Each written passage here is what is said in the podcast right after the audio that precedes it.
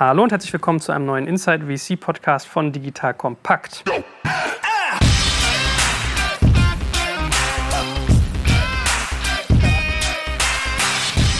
Mein Name ist Jay Kaczmarek und ich sitze wieder mit dem internationalen VC-Kenner hier, dem guten Christian Leibold. Hallo Christian.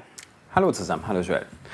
So, wir wollen heute über ein Thema sprechen, was, finde ich, in Deutschland ein bisschen unterrepräsentiert ist, und zwar Boards. Ja? Also äh, jeder kennt das, man hat als, als Firma, wenn man ein Investment kriegt, irgendwann so ein Investorenboard, manchmal sagt man auch Managementboard dazu. Wir wollen ein bisschen eintauchen, wie funktioniert das eigentlich, was hat das für Aufgaben, was sind so Do's und Don'ts, wie bestücke ich die, wie manage ich sowas eigentlich, weil der Deutsche ist ja immer geneigt zu denken, okay, das ist so mein Kontrollgremium, da sitzen irgendwie meine neuen Chefs, die Investoren, eigentlich bin ich selbstständig geworden, um keinen Chef mehr zu haben, jetzt habe ich doch einen und sogar ein ganzes Organ Organ dafür.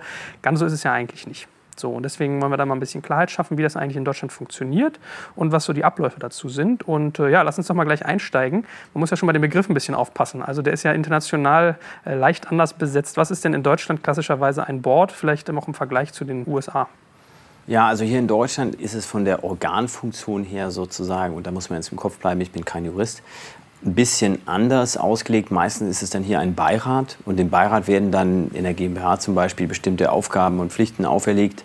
Aber es ist kein Gremium, was es sozusagen per Definition für jede GmbH schon gibt. In den USA ist es ein bisschen anders. Das ist im Prinzip sozusagen ein, ein Gremium im Board, was fester Bestandteil der Governance ist. Und jeder Startup im Prinzip hat fast automatisch hier ein Board, während man hier häufig am Anfang viele Dinge einfach über die Gesellschafterversammlung regelt, beziehungsweise über die direkten Gespräche und dieses Gremium, Beirat, erst ab einer gewissen Größe der Firma einrichtet. Insofern ist es mit den Begrifflichkeiten nicht so ganz austauschbar und in Deutschland eigentlich eine Frage von, wie möchte ich mit meinen Investoren umgehen und was für ein Gremium möchte ich mir eigentlich geben, um etwas zu schaffen, was vielleicht dem amerikanischen Board in gewisser Form dann ähnlich ist. Hm. Also man hat da ein bisschen eigenen Entscheidungsspielraum, wie man das eigentlich gestaltet. Es gibt jetzt nicht sozusagen, du gehst zum Anwalt, kriegst einen vordefinierten Vertrag und da ist schon genau definiert, wie sowas aussieht. Was ist denn so klassischerweise die Funktion von so einem Board? Da können wir uns immer auf dem Weg ranrobben. Was ist dir deren Aufgabe? Es ist ja genau eigentlich nicht dieses, äh, also nicht nur, also es, ist, es hat schon einen Kontrollansatz, ja, aber es ist jetzt kein per se äh, für Einmischung und Aufsicht gedacht. Ja, also sozusagen die harten Kontrollelemente was man auch so gerne die zustimmungspflichtigen Geschäfte nennt, die sind normalerweise im Beteiligungsvertrag relativ eindeutig geregelt und bewegen sich so ein bisschen auf dem Level nach dem Motto, wenn man in eine Firma mit einem bestimmten Modell investiert hat, darf die jetzt nicht ohne Zustimmung der Investoren plötzlich als Würstchenbude umformieren. Ja? Mhm. Der Beirat oder das Board ist eigentlich dazu da, strategische Diskussionen zu führen, bei denen idealerweise alle Beteiligten auch Wert stiften können. Das heißt, es ist eigentlich ein Forum, in dem der Unternehmer Themen diskutieren kann und sollte, bei denen die Investoren in irgendeiner Form auch Input geben können, der ihm hilft. Das kann sein, entweder was den strategischen Geschäftsverlauf angeht oder eben auch gerade wenn es um Finanzierungsthemen geht oder um Exit-Themen. All die Dinge, die sozusagen Investoren in ihrem täglichen Geschäft im Zweifel sogar vielleicht häufiger sehen und machen als der Gründer sind Dinge, die in dem Board sozusagen diskutiert gehören. Und es ist einfach außerdem ein Forum, um einen regelmäßigen Kontakt, einen regelmäßigen Austausch sicherzustellen, sodass Investoren oder eben andere Mitglieder des Boards einfach wissen, was in der Firma passiert, wo steht sie, wo sind die Herausforderungen, was sind die Erfolge und so weiter und so fort. Werbung Aufgepasst! Wenn du ein B2B-Unternehmen bist, möchtest du jetzt deine Sales Pipeline mit neuen B2B-Leads füllen und dafür empfehlen wir dir unseren Partner SalesViewer. SalesViewer lässt sich total einfach erklären. SalesViewer entschlüsselt nämlich Unternehmen, die deine Webseite besuchen und zeigt diese in Klarnamen an. Du und dein Team sehen also ganz genau, wer eure Webseite besucht und wofür sich diese potenziellen KundInnen interessieren. Und dann gibst du einfach Vollgas, denn du kannst diese Unternehmen dann ja zielgenau ansprechen und einfach zu neuen KundInnen machen. Im Marketing und Vertrieb ist das also eine Wahnsinnsunterstützung für die B2B-Lead-Generierung. Deshalb nutzen schon viele Marktführer wie Stepstone, Avato Systems, Spot5, Talon One oder die Vodafone-Tochter Grand Centric SalesViewer und generieren damit täglich neue B2B-Leads. Und wenn das für dich interessant ist, dann teste SalesViewer doch einfach mal kostenlos. Alles, was du dafür wissen möchtest, findest du unter folgender Weiterleitung digitalkompakt.de slash salesviewer. Und wie immer verlinke ich dir das auch auf unserer Sponsorenseite unter digitalkompakt.de slash Sponsoren. Das war's mit dem Werbespot. Hm. Ich meine, wenn man mal so einen Beteiligungsvertrag in der Hand hatte, da ist ja relativ wirklich klar definiert, ab welchem Zeitpunkt muss ich die Zustimmung meiner Investoren einholen. Ja, so eine Sachen wie, weiß ich nicht, Ausgaben über 50.000 Euro oder Gehälter über 50.000 Euro.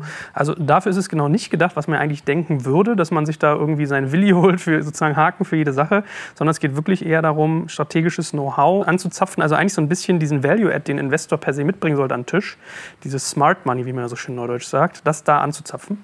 Ja, genau. Also so ganz klassische Diskussionen sind zum Beispiel, ich sage mal, eine Firma ist jetzt meinetwegen in Deutschland aktiv und überlegt sich, okay, ich möchte jetzt international expandieren. Erstens, wann ist der richtige Zeitpunkt? Wie viel Validierung muss ich schon im gewissen Markt haben? Und wenn ich dann expandiere, welche sind Märkte sind denn sinnvoll? Was sind denn die Vor- und Nachteile? Und dann ist es natürlich ganz gut, wenn man Leute am Tisch sitzt, die vielleicht fünf andere Firmen haben, die sozusagen dieselbe Diskussion auch geführt haben, weil der eine oder andere wertvolle Faktor dann vielleicht sozusagen ins Gespräch kommt. Also das ist eher die Art von Themen oder eben zum Beispiel, wann ist der richtige Zeitpunkt, die nächste Finanzierungsrunde anzugehen. Ja, es gibt immer einen einfachen Zeitpunkt, der ist sozusagen kurz bevor das Geld aus ist. Das ist aber meistens der falsche. Ja? Mhm. Und zu überlegen, wie macht man das und was ist dann die Story, was ist die Positionierung, mit welchen Investoren sollte man am besten sprechen. All das sind auch so Themen, die dann häufig in so einem Board diskutiert werden. Wie steuere ich sowas? Also ich habe so die Erfahrung gemacht, man hat ganz oft eine Situation, es ist, bestehen Kontakte oder Know-how bei den einzelnen Parteien. Man muss sie aber angezapft kriegen. Also es ist gar nicht so einfach da. Manchmal muss man erst wissen, dass der jemand kennt oder das Thema kennt. Hast du da so für dich so Abläufe, die du bei Unternehmen gesehen hast, die besonders gut sind? Ja, also sozusagen ein gutes Board-Meeting zu moderieren ist auch eine Kunst für sich. Ja? Also das Wichtige ist, man sollte sozusagen so ein bisschen sich ein festes Framework geben von, welche Punkte will ich in so einem Board-Meeting regelmäßig diskutieren. Und das ist meistens eben sozusagen so ein bisschen State of the Union. Wo steht das Business? Vielleicht die verschiedenen Bereiche. Was passiert im Marketing? Was passiert in der Produktentwicklung? Was sieht man an der Wettbewerbsfront? Wie auch immer sozusagen man da so sein Standard-Meeting baut, sollte man einfach sicherstellen, dass man verschiedene Bereiche jedes Mal systematisch abdeckt. Und da merkt man dann schon, wo mehr Input kommt, wo weniger Input kommt. Und muss dann eben einfach versuchen, sozusagen das Ganze gut zu strukturieren, auch von der Zeit wie in jedem guten Meeting zu schauen, dass man nicht völlig aus dem Plan läuft, damit es eben nicht so ungesteuerte Diskussionen in die eine oder andere Richtung sind und vielleicht eher getrieben ist von den Vorlieben und Interessen von irgendwelchen Board-Members, sondern dass man als Gründer wirklich sicherstellt, dass man die Themen behandeln kann, wo man im Zweifel auch Fragen hat, ja, die auch wirklich wichtig sind. Mhm. Gut, also heißt es eigentlich auch in der Konsequenz, so ein Board-Meeting sollte eigentlich idealerweise schon insofern vorbereitet sein, dass man so die mal, die, die Kanäle, den, den Korridor, den man mit jedem, jedem einzelnen Gesprächspartner zu einem Thema hat, grob schon mal vorher gecheckt hat. Also ich sollte da eigentlich nicht mit, äh, sagen wir mal, am besten entscheidungsoffenen Themen reingehen und dann mal gucken, was passiert. Genau. Also ich finde immer, wenn ich sozusagen kritische Entscheidungen habe oder wenn ich im Zweifel schon weiß, da gibt es vielleicht unterschiedliche Tendenzen bei den verschiedenen Mitgliedern in so einem Board, dann ist es immer gut, die Leute vorher abzuholen. Das heißt, ich mache ein paar Tage vorher ein Telefonat mit demjenigen oder treffe ihn schon mal auf einen Kaffee und sage, hier, das sind so die Themen und insbesondere hier ist eine Geschichte, wie siehst du das? Wie steht ihr denn dazu? Um einfach schon mal ein bisschen zu wissen, wo die Leute sind und im Zweifel sozusagen zu verproben, was könnten denn Lösungsmöglichkeiten sein. Dann kann man nämlich eine Diskussion führen, die sozusagen relativ konkret unterschiedliche Pros und Kontras abwägt aber man stellt sicher, dass das nicht eben in so eine komplett ergebnisoffene Veranstaltung hineinmeandriert, die dann lange Zeit braucht und wo am Ende kein Ergebnis steht. Weil es ist einfach immer so, wenn man in einer Gruppe diskutiert, wo die Leute sozusagen unterschiedliche Kenntnisstände zur Firma haben, ganz unterschiedliche Hintergründe, dann kann sowas schnell einfach in die falsche Richtung gehen und äh, am Ende dann zu stark zerfleddern. Deswegen muss man das relativ strikt sozusagen führen. Ein wichtiger Aspekt ist auch noch, in diesem Kontext ist es immer gut, wenn man eben so ein Board Deck hat, ja, eine kleine Präsentation, wo man sozusagen diesen Status darlegt, dass man die dann auch zwei, drei Tage vorher verschickt. Weil ein effizientes Board-Meeting zeichnet sich eigentlich dadurch aus, dass die Leute nicht im Meeting irgendwelche Folien lesen, sondern dass die Leute, auch eben die Board-Members, vorbereitet reinkommen, sich die Präsentation angeschaut haben, verstanden haben, sodass man dann wirklich auch ein anspruchsvolles Gespräch führen kann über die Themen und es nicht so eine Monolog-Präsentationsveranstaltung wird. Das ist doch aber so ein Klassiker. Ich, ich habe immer so die Erfahrung gemacht, wenn du Investoren Dokumente schickst, die über eine Seite hinausgehen, haben sie die meistens nicht gelesen, oder? Darf man da auch hart sein als äh, Gründer, dass wenn die das nicht gelesen haben, dass man dann irgendwie so ein Meeting abbricht? Naja, abbrechen ist jetzt vielleicht, sage ich mal, in der Tat relativ hart. Also ich, ich glaube, wenn man es geschickt macht, ist es so, du hast meistens ja dann auch häufig schon zwei, drei Investoren. Und ganz ehrlich will sich keiner die Blöße geben, als derjenige darzustellen, der nur Kaffee trinkt und Kekse isst. Mhm. Ja? Das heißt, jeder hat irgendwie ein Interesse daran, auch mal zu zeigen, dass er sage ich mal, äh, helfen kann, dass er unterstützen kann.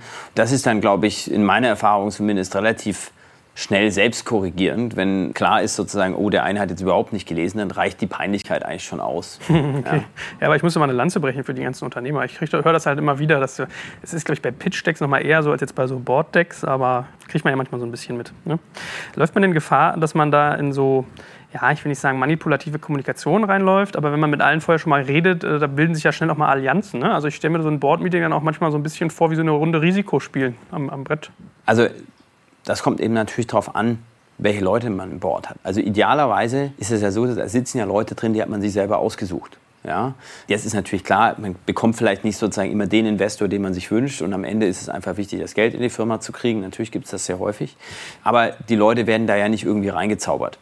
Sonst muss man eben schauen, dass man vielleicht noch einen Independent Board Member hineinbekommt oder so, mit dem man sich komfortabel fühlt, wenn man sagt, der eine oder andere Investor, der ist vielleicht jetzt nicht so ganz mein Fall. Dass man die Gremienzusammensetzung entsprechend versucht zu steuern. Aber im Grundsatz darf man ja nicht vergessen, die Leute, die da drin sitzen, haben das gleiche Interesse. Die wollen, dass die Firma mehr wert wird. Hm. Ich will natürlich so ein bisschen hinaus auf diese ganze Frage, wie manage ich eigentlich die einzelnen Alpha-Tiere da drin? Ne? Ja. Weil Investoren genießen ja gerne mal den Ruf und ich würde sagen, nicht völlig zu Unrecht, dass sie ein gewisses Ego haben und dann hat jeder seine Interessen und will sich auch profilieren etc. etc. Hast du da irgendwie Wege und Mittel gefunden, was gut funktioniert, diese ganzen Interessen auszutarieren? Ja, also das ist natürlich richtig, weil man hat dann große Egos am Tisch und manchmal hat man das Gefühl, mir wäre vielleicht mit einer Karriere im Auswärtigen Amt äh, besser gefahren, weil sozusagen dieselben diplomatischen Skills erforderlich sind. Wie immer in solchen Situationen menschelt es sehr. Es ist dann schon ein großer Vorteil, wenn man es schafft, einfach so eine Gruppe mit unterschiedlichen Strömungen irgendwie so ein bisschen ja, auf ein gemeinsames Ziel wieder einzuschwingen. Und dafür gibt es sicherlich kein Patentrezept. Ja? Das ist einfach eine klassische Vermittlungsaufgabe, wo man versuchen muss, beiden Seiten so ein bisschen gut zuzuhören und in irgendeiner Form das dann auf eine Lösung zu synthetisieren. Aber ähm, das ist ja eigentlich eine klassische Diplomatenaufgabe. Und deswegen sage ich auch, ich glaube, ein Vorabstimmen, ein Abholen der Leute hat überhaupt nichts mit Manipulation zu tun.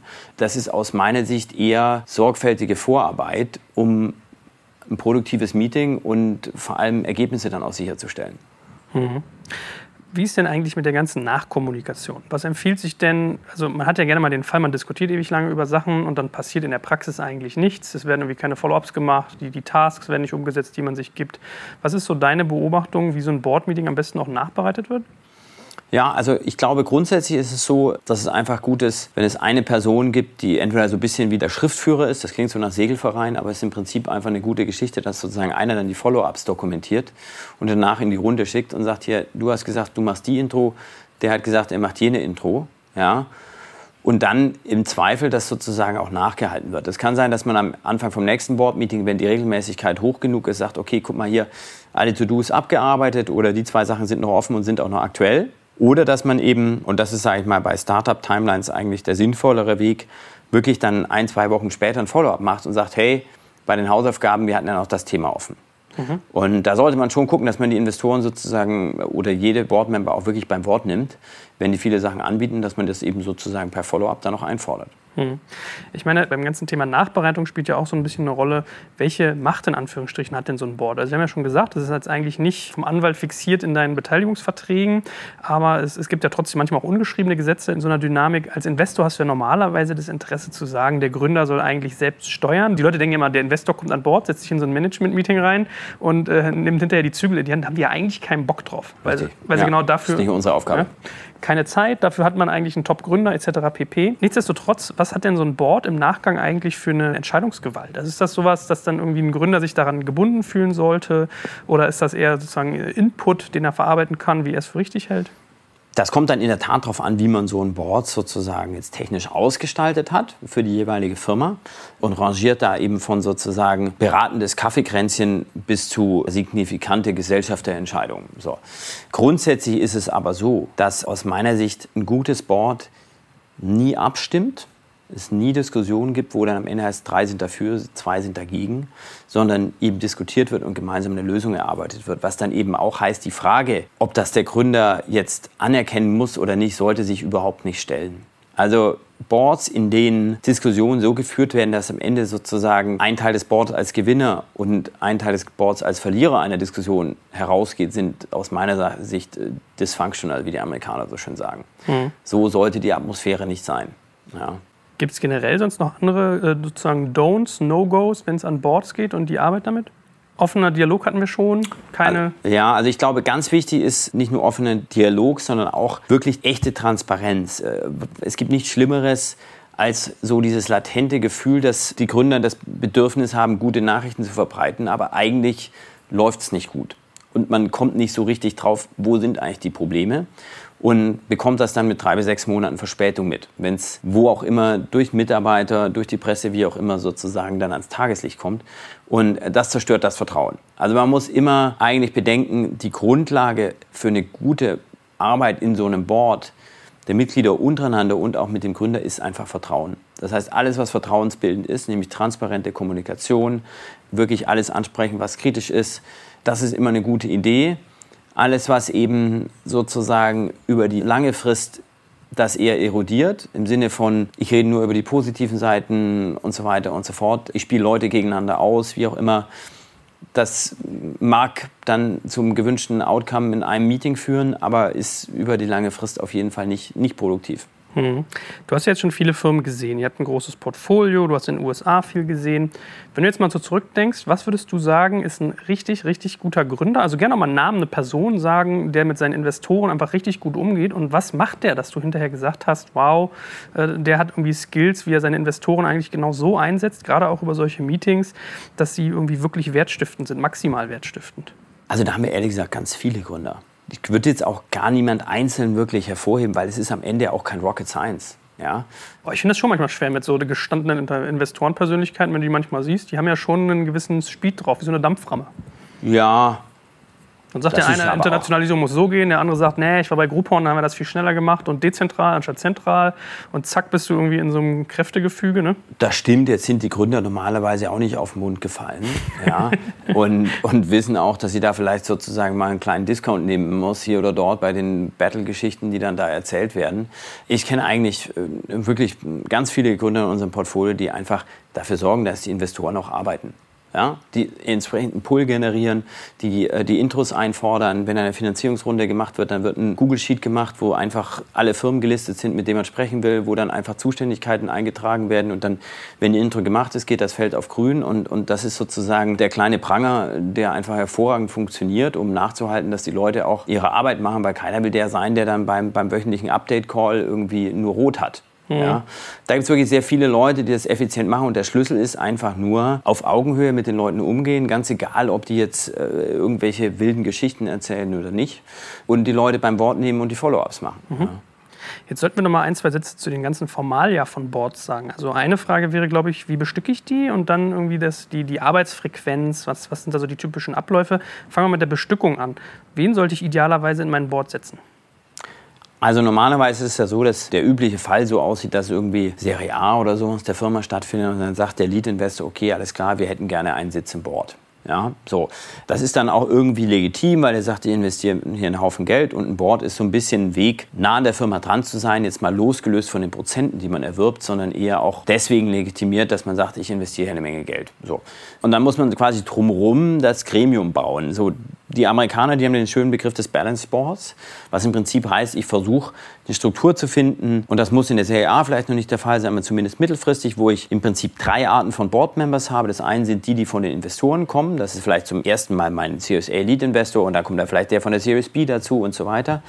Dann habe ich die, die von der Company kommen, also sozusagen in Amerika die, die Common Stock Representatives, das ist dann typischerweise der Gründer oder die Gründer. Und äh, dann habe ich noch Independent Board Members oder am Anfang meistens auch nur ein Independent Board Members. Und das sollte jemand sein, jetzt um, um Himmels Willen nicht irgendwie, mein Onkel ist Scheidungsanwalt und doch guter Jurist, der kann doch da sozusagen ganz gut dann irgendwie mitentscheiden, sondern es sollten Leute sein, die auf der Business-Seite Wert stiften könnten. Also zum Beispiel andere Gründer, die vielleicht einfach schon mal einen Exit gemacht haben oder jemand aus der Industrie, der in einer großen Company arbeitet, die, sage ich mal, strategisch sehr relevant für diesen Space ist, ja, aber vielleicht nicht direkt der Wettbewerber. Wie auch immer, also sozusagen einfach Leute, wo man sagt, hey, das kann so eine, für den Gründer eine Art Mentor oder Berater sein, ja, Das ist ein guter Independent und dann kann so eine Struktur so aussehen, dass man sagt, zum Beispiel, ich habe einen Investor, einen Gründer, einen Independent oder ich habe zwei Investoren, zwei Gründer, einen Independent und so hat man eben immer so ein bisschen diese Balance. Mhm. Also ich sag mal, so ein klassisches Beispiel wäre dann, wenn ich jetzt irgendwie einen Marktplatz mache für Autoteile, dann suche ich mir jemanden, der sich mit der Autoindustrie auskennt, vielleicht gute Zuliefererkontakte hat, solche Sachen. Zum Beispiel, ganz mhm. genau. Was ist denn eigentlich die richtige Anzahl für so ein Board an Menschen? Es ist immer gut, zumindest sage ich mal, den formalen Teil nicht zu groß werden zu lassen. Also so drei bis fünf ist für Early-Stage-Firmen eigentlich eine ganz gute Zahl. Und dann sind in dem Meeting sowieso noch ein paar mehr Leute, ne? weil von der Company kommen dann im Zweifel noch die anderen Gründer mit oder man bringt mal, wenn es um Marketing geht, dann den Marketingverantwortlichen rein und, der stellt mal vor, was er macht. Also es werden sowieso mehr Leute am Tisch. Der Investor bringt vielleicht noch irgendwie einen Kollegen mit oder so. Das heißt, die Gruppe wird dann immer ein bisschen größer. Deswegen tendenziell so zwischen drei und fünf, finde ich, ist eine gute Zahl. Idealerweise ungerade, ja. Ist das eigentlich in Stein gemeißelt, wer da drin sitzt? Also wer da einmal drin sitzt, muss da ewig drin sitzen? Oder kann Nein. man auch mal sagen, man rochiert ein bisschen? Also es wird sowieso bei jeder Finanzierungsrunde sozusagen das Board neu gewürfelt, weil dann der neue Investor normalerweise reinkommt, der im Zweifel auch einen Sitz haben kann und möchte. Und dann ist es so ein bisschen häufig so, dass die in Anführungszeichen alten Investoren dann anfangen, ihre Sitze aufzugeben mit der Zeit und man sozusagen die neueren Investoren auf dem Board hat. Muss aber auch nicht so sein. Aber es ist immer so, das wird in regelmäßigen Abständen normalerweise bei Finanzierungsrunden neu gewürfelt. Aber man kann auch so irgendwann mal sagen, hier, keine Ahnung, lieber Christian, war zwar nett mit dir, aber ich hätte jetzt hier echt einen super guten Industry Guy und der wäre irgendwie jetzt besser. Dann ist das für uns auch okay. Mhm. Ja. Aber stelle ich mir nicht so einfach vor, ne? wenn da gerade Leute mit gewissem Ego sind? Ist nicht einfach und ist dann manchmal auch eine schwierige Diskussion. Und auch das ist wieder dann sozusagen diplomatisch. Da muss man auch so ein bisschen gucken, ob man als Gründer vielleicht ein Boardmember sich so ein bisschen da zur Hilfe nehmen kann, dass man sagt, hör mal zu, kannst du mir so ein bisschen helfen, die Diskussion zu strukturieren. Vielleicht zum Beispiel einen, von dem man weiß, der wäre bereit runterzugehen, wenn man das Gefühl hat, es sind zu viele geworden. Ja? Aber wenn der dann sagt, okay, ich gehe runter, aber hier, dann musst du lieber XY auch mit, das macht es dann einfacher. Hm. Also ein bisschen ein Champion, wie man im Sales, glaube ich, sagt, jemand, der die eigenen Interessen mit promotet was mache ich denn, wenn ich als Gründer jetzt irgendwie einen Investor habe, der hat die Series A gebaut, aber ich finde eigentlich einen anderen Partner aus dem Fonds viel besser. Kann man da gut blocken oder kann man generell sagen, wir haben zwar einen gewissen Impact, aber wir finden irgendwie diesen und jenen besser? Das ist ja schon so ein bisschen so ein Wabonspiel, ne? Also das ist natürlich was, was man idealerweise so ein bisschen zum Zeitpunkt der Finanzierungsrunde macht. Ja, also wir machen das eigentlich grundsätzlich so, dass wir den Gründern sagen, okay, also was weiß ich, Christian ist jetzt zwar derjenige, der quasi euer primärer Ansprechpartner im Prozess war, aber dann lass noch einmal kurz einen Schritt zurück machen, ob jetzt wirklich Christian auch der Richtige fürs Board ist. Es ist natürlich so, dass wir normalerweise noch weiter vorne sozusagen im Funnel die Zuordnung machen, dass wenn ein Thema eben kommt, wo man sagt, naja, da ist vielleicht eher Kollege XY derjenige, der die relevante Erfahrung hat aus vergleichbaren Firmen oder da ist Kollege Z der Richtige, dass man hier schon mal zuordnet, sodass es eigentlich fachlich schon bereits ein Fit sein sollte. Aber es kann auch immer sein, dass es menschlich einfach nicht passt. Hm. Und da ist der richtige Zeitpunkt, also sozusagen eigentlich im Closing-Prozess das nochmal anzusprechen. Man kann es aber auch danach machen. Also es gibt auch Situationen, auch das haben wir schon gemacht, wo man sagt, naja, das ist eine Firma, da war in der Early-Stage-Phase Kollege X der Richtige, weil der hat den Operating-Hintergrund. Und jetzt geht es darum, sozusagen die Firma eher noch mal groß zu finanzieren. Muss man mit Bankern reden, Verkauf. Da ist eher Kollege Z der Richtige, weil der war vielleicht im früheren Leben Banker. Auch dann kann man noch mal einen Switch machen. Hm. Was sagst du deiner Erfahrung? Wie viele Boards haben Probleme mit zwischenmenschlichen Problemen? Das ist eine sehr, sehr gute Frage. Ich würde sagen, also es ist sicherlich so, dass auf einem Drittel der Boards es immer wieder irgendwelche Spannungen gibt, die durch die Zusammensetzung bedingt sind, sagen wir es mal so. Die sind nicht unüberwindbar, Vielleicht ist es auch ein Viertel oder was auch immer. Es ist wirklich schwer zu sagen. Aber es ist schon häufig der Fall, ja. Ist Spannung in dem Fall eigentlich was Schlechtes oder was Gutes manchmal sogar? Also Spannungen grundsätzlich müssen ja nichts Schlechtes sein, wenn sie aber eher sozusagen dadurch getrieben sind, dass die Leute sich nicht verstehen in irgendeiner Form, weiß ich nicht, ob das so viel Positives sozusagen hm. bringt. Ich habe es zum Beispiel in der Vergangenheit erlebt, äh, da hatten wir irgendwie mehrere Gründertypen da. Äh, ich war, bin immer eher so der Kandidat, ich gehe mit jemandem in so ein Battle, dann auch inhaltlich. Also ich mhm. sage dann, nee, finde ich nicht gut, weil oder äh, das sehe ich ein, aber wie denkst du denn darüber? Und dann gibt es ja andere Kandidaten, die zum Beispiel eher sagen, so ja, danke, schaue ich mir an. Die machen eher so die Judo-Nummer, die nehmen dir so den Wind aus den Segeln, dass du gar nicht in so eine Diskussion reinkommst reinkommst. Ja? Also inhaltliche Spannung, habe ich gemerkt, ist super anstrengend, aber manchmal dann auch äh, Einsicht befördert. Ne? Nö, also das würde ich jetzt auch davon ausnehmen. Ich glaube, man will inhaltlich kontroverse Diskussionen führen. Und ganz ehrlich, sehr gute Board-Meetings zeichnen sich auch dadurch aus, dass man in der Tat den Gründern auch mal zum Beispiel unangenehme Beobachtungen ungeschminkt mitteilen kann. Das heißt, ich habe ja vorhin gesagt, die Vertrauensbasis ist das Entscheidende wenn diese Vertrauensbasis auch einen gewissen Respekt voreinander beinhaltet und das auch jedem klar ist, dann kann man eben auch mal sagen, hört mal zu, das ist ein Thema, das habt ihr entweder schlichtweg nicht gut gemacht aus unserer Sicht.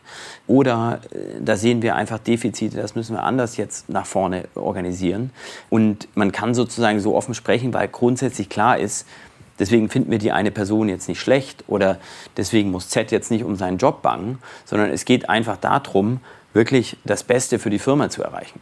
Ja, und da ist eine Atmosphäre, in der man auch wirklich inhaltlich sich mal heftig streiten kann, aber grundsätzlich der Meinung ist, wir glauben alle, wir sind hier die Richtigen am Tisch und wir kämpfen für das Beste in der Firma. Und wenn wir verschiedene Auffassungen haben, dann tragen wir das aus. So eine Atmosphäre ist immer gut. Mhm. Abschließend mal so Formalien Part 2 zu der ganzen Planung, wie oft das stattfindet. Was würdest du sagen, ist eine gute Frequenz für so ein Board-Meeting? Und vielleicht kannst du mal jemandem, der sowas noch nie erlebt hat, mal beschreiben, wie findet das eigentlich statt? Mietet man sich da irgendwie in irgendein Hotel ein und abends wird das Grill Royal einmal durchgebucht? Oder ist das ganz irgendwie unspektakulär? Ich finde, von außen klingt das immer so, wir haben Board-Meeting, das klingt immer so alle vom eingeflogen und jemand reserviert den Hummer. Also vielleicht kannst du mal so ein bisschen Feeling geben, wie das eigentlich so also eine grundsätzliche Frequenz, die aus meiner Sicht ganz gut ist, ist so einmal im Quartal. Ja? Einmal im Vierteljahr ist sinnvoll. Je früher die Firma ist, je mehr sozusagen das ein kleiner Kreis ist und man sehr hands-on diskutiert, umso höher sollte die Frequenz eigentlich sein. Da kann man auch zum Beispiel sagen, wir machen einmal im Vierteljahr ein Meeting und zwischenrein immer noch mal einen Call. Dann kann man sicherstellen, dass man die Leute gut informiert hält, aber eben so ein bisschen die Reisen und den Aufwand minimiert, insbesondere wenn die Leute eben nicht local sind. Auch kann man zum Beispiel die Locations alternieren, wenn man sagt, ich habe jetzt einen Investor, das haben wir bei einigen Firmen ähm, aus USA und äh, meinetwegen Ostküste, dann sagt man, wir machen zwei Meetings im Jahr dort. Das kann man dann frühzeitig planen, verbinden mit anderen Themen und zwei Meetings macht man da, wo die Company ist. Also das sind so logistische Elemente, wie man das eigentlich ganz gut organisieren kann. Wenn die Leute von weit weg kommen, macht es manchmal Sinn, zum Beispiel am Vorabend noch ein Dinner zu organisieren. Das ist auch ganz gut. Da kann man schon mal so ein bisschen im Zweifel Themen vordiskutieren. Ist auch gut, um sozusagen so ein bisschen gruppendynamisch in so einem Board die Leute zusammenwachsen zu lassen. Also so ein Dinner vorher oder ein Lunch nach dem Meeting ist im Zweifel eine gute Sache. Wovon ich abraten würde, ist das zu kulinarischen Festwochen ausarten zu lassen. Also wir haben eigentlich immer so ein bisschen diese Grundregel, je exklusiver die Verpflegung, desto schlechter das Meeting. Ja, also ich habe wirklich viele der besten Companies, viele der besten Board-Meetings bei mitgebrachten Franzbrötchen aus der Bäckerei verbracht, ja, oder auch gar nicht im Zweifel. Und dann geht man einfach irgendwie in das Restaurant um die Ecke danach. Also ich würde nicht das so überkandideln und äh, die Assistentin ist schon drei Monate vorher nervös, äh, welchen Caterer sie jetzt wieder auswählt. ja. ja, schönes Bild. Ja, hervorragend. Ich glaube, das gibt mal ein ganz gutes Bild, wie sowas eigentlich abläuft. Ich finde, da muss man mal mehr drüber reden in Deutschland. Das ist irgendwie so ein bisschen unterrepräsentiert. Von daher danke ich dir, dass du uns da mal ein bisschen Licht reingebracht hast und freue mich natürlich aufs nächste Gerne. Mal. Gerne, vielen Dank.